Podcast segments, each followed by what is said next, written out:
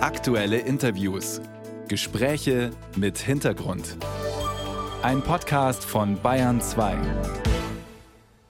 In Bayern beherrscht der Dauerregen das Wetter. Es gibt Hochwasserwarnungen und die Wasserwacht des Bayerischen Roten Kreuzes hat ihre Luftrettungsspezialisten in Alarmbereitschaft versetzt. Gebraucht wurden die bisher noch nicht und das ist natürlich eine gute Nachricht. Aber für die Menschen in den Unwettergebieten in Südbayern, deren Hausdächer am Wochenende teilweise sehr stark beschädigt wurden, für die ist der Dauerregen natürlich schrecklich. 15 Minuten haben am Wochenende gereicht, um ganze Ortschaften zu verwüsten. Kaputte Dächer, kaputte Fenster, kaputte Autos und auch kaputte Solar- und Photovoltaikanlagen. Der Schreck sitzt allen Betroffenen noch in den Knochen. Das weiß auch Wolfgang Schröder. Er fährt als Sachverständiger im Auftrag der Versicherungskammer Bayern heute ins Unwettergebiet und ist seit mehr als 20 Jahren in der Branche tätig. Guten Morgen, Herr Schröder. Guten Morgen. Was erwartet Sie dort im Süden von Bayern? Haben Sie schon ein Gefühl für die Schäden sozusagen? Naja gut, wenn man die Bilder im Fernsehen und in der Presse verfolgt, kann man davon ausgehen, dass es bei den Solaranlagen in dem Gebiet zu erheblichen Schäden gekommen ist. Der Schadensumfang muss natürlich vor Ort in Augenschein genommen werden, aber ich rechne da schon mit sehr massiven Schäden. Diese Anlagen werden ja als hagelsicher verkauft. Kann man dann sagen, leichter Hagel, das kann man auch sagen in der Werbung, dass es das aushält, aber ein richtiges Unwetter nicht? Ja, hagelsicher ist da ein bisschen der falsche Ausdruck. Solarmodule werden im Zuge der Qualitätssicherung und der normativ geforderten Zertifizierung auf mechanische Belastung getestet. Es geschieht unter der Annahme eines Hagelkons mit 25 mm Durchmesser, was man dann auf das Modul aufprallen lässt und das muss das Modul erstmal abhaben können.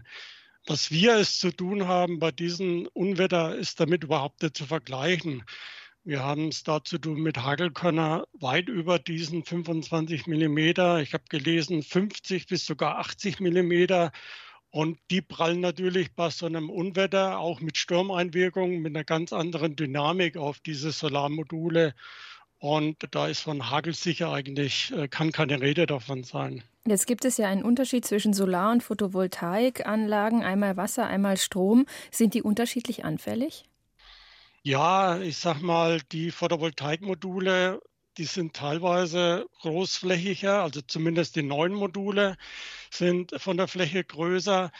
Bei den Solaranlagen ist es auch meist so, dass die steiler aufgestellt sind und eben da weniger Angriffsfläche bieten, aber wenn da Hagelkörner direkt draufschlagen, gibt es eigentlich fast keinen Unterschied. Da habe ich eben auch bei den Solarthermieanlagen entsprechende Schäden.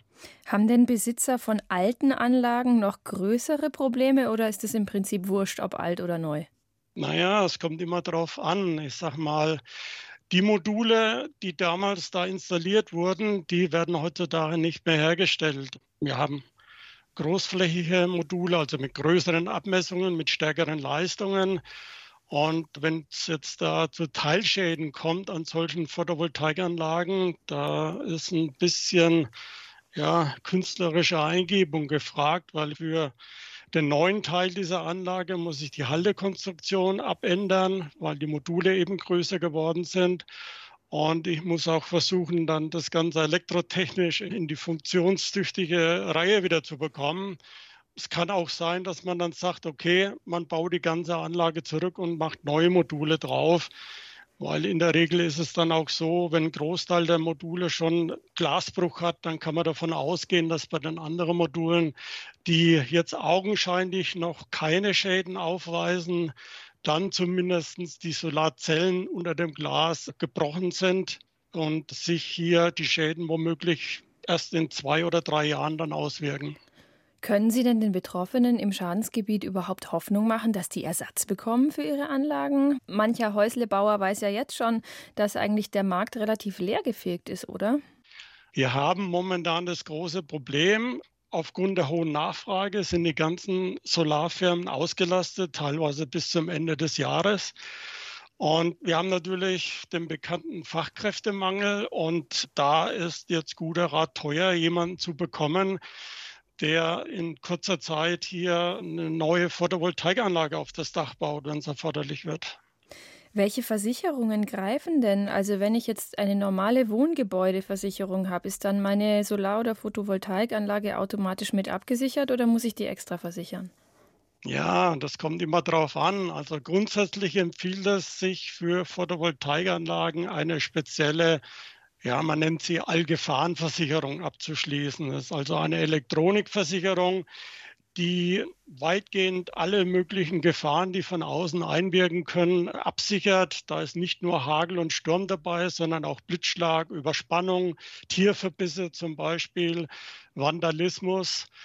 Man kann das natürlich auch in der Gebäudeversicherung mit integrieren. Man spart da sicherlich ein paar Euro. Das kann aber sich teuer auswirken weil dann die Photovoltaikanlage auch nur zu den Bedingungen versichert ist wie das Gebäude. Das heißt, fehlt in dem Gebäude eine Elementarversicherung oder Sturmhagel, dann greift die Versicherung gar nicht. Das heißt, der Rat ist auch da, wie immer, das Kleingedruckte lesen, auch wenn es nervig ist. Das war Wolfgang Schröder. Er fährt heute als Sachverständiger im Auftrag der Versicherungskammer Bayern ins Unwettergebiet in den Süden von Bayern. Herzlichen Dank, Herr Schröder, für Ihre Zeit.